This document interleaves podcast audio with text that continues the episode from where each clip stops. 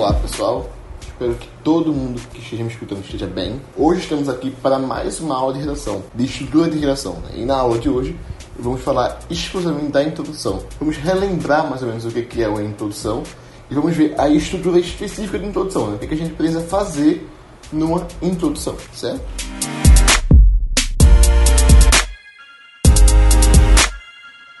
Como vocês já viram, a introdução do texto tentativo argumentativo ela tem a função básica de contextualizar o tema e de marcar o posicionamento do escritor, do autor.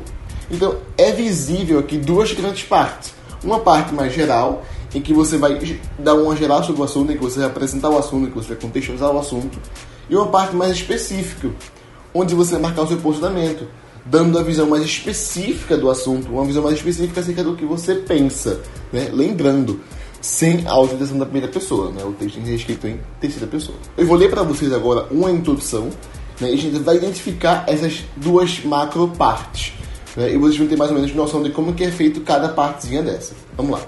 Em sua obra, O Cortiço, publicada em 1890, o escritor Aloysio Azevedo retrata parte da população pobre do Rio de Janeiro, obrigada a viver em espaços aglomerados e a pagar altos aluguéis por essas habitações. No livro, mesmo os personagens que trabalhavam horas a fio não possuíam acesso financeira suficiente para habitar outros espaços com condições mínimas de dignidade. Na contemporaneidade, de modo análogo, o acesso à moradia digna para as classes mais baixas nas cidades continua a ser praticamente inviável, seja em razão da ineficiência do Estado ao negligenciar esse direito, ou da especulação imobiliária que se apropria ferozmente dos espaços urbanos. Então aqui ó, fica muito claro essas duas partes. Primeiro, ele vai apresentar e contextualizar o tema utilizando o cortiço. Né? Então ele vai fazer o quê? Ó? Em sua obra, o cortiço, publicado em 1990, o escritor Luiz Azevedo retrata para a população pobre do Rio de Janeiro, obrigado a viver em espaços aglomerados e pagar altos aluguéis por adaptações. No livro, mesmo com os personagens que trabalhavam horas a fio, não possuíam situação financeira suficiente para habitar os espaços com custos mínimos de dignidade. E aí, veja, essa é a parte que ele vai contextualizar o tema, que ele vai apresentar o tema. Né? E para isso, ele vai utilizar de um repertório sociocultural ele vai utilizar da literatura, vai utilizar de um livro, o Cortiço, né? E a gente, como é que a gente usa esse repertório? Veja só, ele trouxe o livro, o Cortiço, ele disse o ano em que foi publicado, em 1890, e disse quem foi o escritor, a Luiz Azevedo. Porque, gente, ninguém é obrigado a saber o que é isso. Né? Então, toda vez que você traz um repertório, você tem que dar essas informações mínimas para que o corretor ele possa identificar o que, é que você está sendo falado ali, né? para dar vazão melhor ao seu repertório. Como ele fez aqui, ele trouxe a obra, a data que foi publicada e quem foi o escritor. Então, gente, sempre lembrem disso. Quando você trazer um repertório, você vai trazer informações sobre ele para que o identifique. Né? Então, se é um livro, traz o ano, o autor. Se é um filósofo, traz quem que é o filósofo de fato, né? um conceito dele, a escola filosófica que ele faz parte se é um filme, que ano foi lançado, quem que é o, o produtor, né? Tem que ter sempre informações extras, né? E aí depois disso você vai começar a falar sobre o seu repertório. Você vai começar a falar sobre o que você quer fazer sobre ele, que é o que ele faz aqui, ó. Retrata para a população pobre do Rio de Janeiro, obrigada a viver em espaços aglomerados e pagar altos aluguéis por adaptações. No livro, mesmo os personagens que trabalhavam horas a fio não possuíam situação financeira suficiente para habitar outros espaços com custos mínimos de dignidade.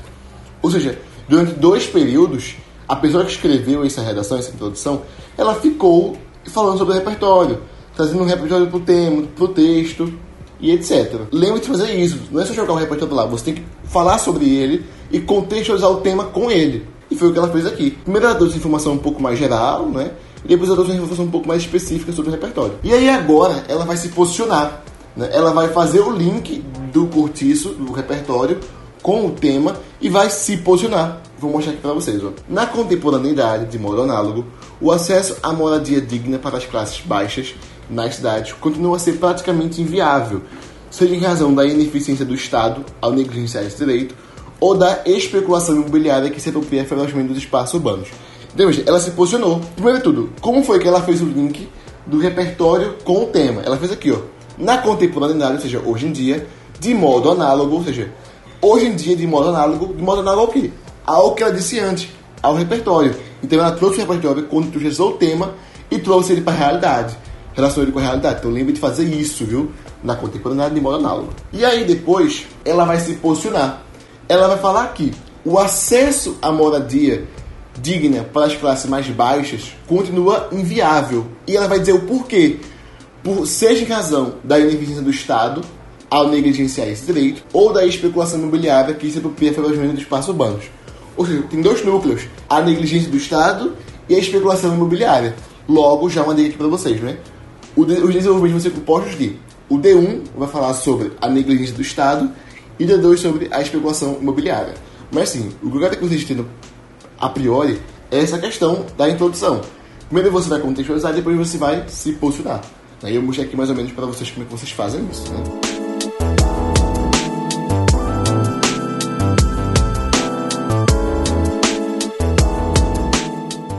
Trazer para vocês mais dois exemplos de introdução né, do, na maneira como deve ser feita. Ambas são relacionadas ao tema do ano passado do Enem, em 2019. O tema era a democratização do acesso ao cinema no Brasil. Né? Essa primeira que eu vou ler agora para vocês, inclusive, é de um ex-aluno nosso, que tirou 920 na redação. Na série Riverdale, é retratado em um de seus episódios a luta do adolescente, ainda não sei o nome desse, não sei desse cara, nem achei essa série, mas enfim, em manter o espaço no qual é disponibilizado filmes cinematográficos gratuitamente para a comunidade, pois a prefeita da cidade deseja vender o local por razões econômicas de lucro. Em paralelo, a busca pela democratização do cinema brasileiro está correlacionada a aspectos históricos e sociopolíticos, uma vez que barreiras econômicas são colocadas para impossibilitar a realização do projeto sociocultural. Então veja, é uma introdução um pouco mais simples, mas que não deixa de, de atender os requisitos básicos. Vejam só, ele vai trazer para contextualizar Riverdale. E o que é Riverdale? É uma série, ele deixa claro ali. Né? Então ele traz o repertório e ele identifica o repertório. E aí ele vai contextualizar agora o repertório, ele vai apresentar o repertório, menos ele vai trazer o que ele quer trazer para o tema, né? É onde ele fala. É retratado em muitos episódios a luta do adolescente em manter o espaço no qual é disponibilizado filmes cinematográficos gratuitamente para a comunidade pois a prefeita da cidade já vendeu o local por razões econômicas de lucro. Então aqui ele trouxe passagens da série né, em que ele quer relacionar com o tema. E aí depois que ele fez isso, ele vai relacionar com o tema, que é quando ele fala em paralelo, a busca pela democratização do cinema brasileiro está correlacionado. Com aquele em paralelo ali, ele trouxe para o tema, relacionou com o tema. Né? E agora ele vai se posicionar falando que a busca pela democratização do sistema brasileiro está correlacionada ao quê? A aspectos históricos e sociopolíticos, uma vez que barreiras econômicas são colocadas para impossibilitar a realização do projeto sociocultural. Então veja, no D1 ele vai falar sobre aspectos históricos e no D2 aspectos sociopolíticos. E aqui está a tese dele, muito bem feita. O outro exemplo que eu vou trazer para vocês, o último exemplo, é de um resumo do amigo meu, também do ano passado do Enem. Essa é uma introdução perfeita, gente. Essa é uma introdução perfeita. Não tem, assim, zero comentário acerca dela de, de crítica, né? Ela é perfeita, né? Então, vou ler para vocês aqui para vocês verem. Na obra Utopia, do autor inglês Thomas More, é retratada uma sociedade na qual o campo social se padroniza pela ausência de conflitos e problemas. No entanto, o Brasil encontra-se oposto ao que o autor prega. Afinal, a cultura, como o cinema, não é democrática, quando se observa os diferentes estamentos sociais em vários locais de gestão do país. É notório que essa diferença no acesso a filmes ilustra não só diferentes níveis de cultura e a educação da população, mas também uma ineficácia do poder público na entrega desse acesso por direito. Veja só, veja como isso é perfeito. Primeiro, ele vai trazer o repertório, ele vai trazer Utopia. Né? Utopia é o quê? É uma obra do filósofo, do autor inglês Thomas More. Então, ou seja, ele identificou o repertório, ele deu um bons detalhes acerca do repertório, né? Trouxe a obra, identificou que era uma obra, trouxe quem que era o autor, né? explicou mais ou menos quem que era esse autor. E aí agora ele vai trazer o que ele quer falar sobre essa obra, que é na obra é retratada uma sociedade na qual o campo social se padroniza pelos de conflitos e problemas. Ou seja, foi uma explicação curta e boa acerca do que ele quer trazer da obra. E aí logo depois ele já vai linkar com o tema, detalhando um pouco mais a obra e relacionando já com o tema. E isso é muito bom, Veja só. No entanto, o Brasil encontra-se oposto ao que o autor prega. Afinal, a cultura, como o cinema, não é democrática. Quando se observa os diferentes elementos sociais em variados locais na extensão do país. Isso é o que a gente pode chamar também de problematização.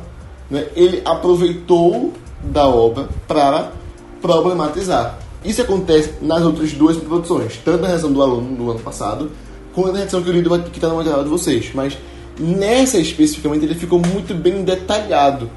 Né? É o modelo a seguinte também. E aí agora ele vai se posicionar. É notório que essa diferença no acesso a filmes ilustra não só diferentes níveis de ciência, cultura e a educação da população, mas também uma ineficácia do poder público na entrega desse acesso por direito. Então veja, quais são os dois núcleos de posicionamento dele?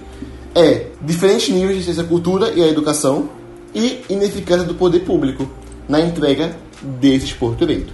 Então veja, não tem segredo.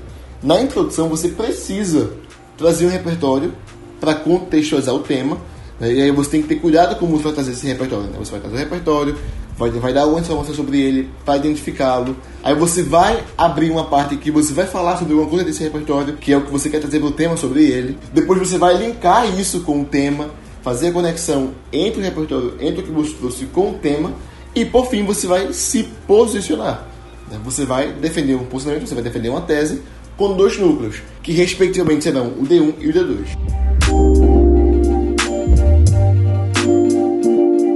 Então, gente, com isso a gente vai finalizar a aula de hoje. Né? Fizemos aí a análise de três introduções. Vocês já estão aí com essa estrutura na ponta da língua, eu espero. E aí, na semana que vem, vamos continuar falando sobre introdução. Eu vou mostrar para vocês vários tipos de exemplo de como contextualizar. Né? Eu vou mostrar para vocês como é que contextualiza por definição, utilizando imagens, dados históricos, citações, filósofos. Vou trazer para vocês vários tipos de, de, como a gente contextualizar e como é que a gente faz isso, né? E também vou trazer para vocês vários tipos de tese, né? E aí a gente vai aprofundar um pouco mais nesse estudo sobre introdução, né? Mas pela aula de hoje está suficiente. Mostrei para vocês vários exemplos de introdução, mostrei mais ou menos como é que se articula cada coisa, como é que se faz cada coisa, né? Na semana que vem vamos só aprofundar isso. E semana que vem.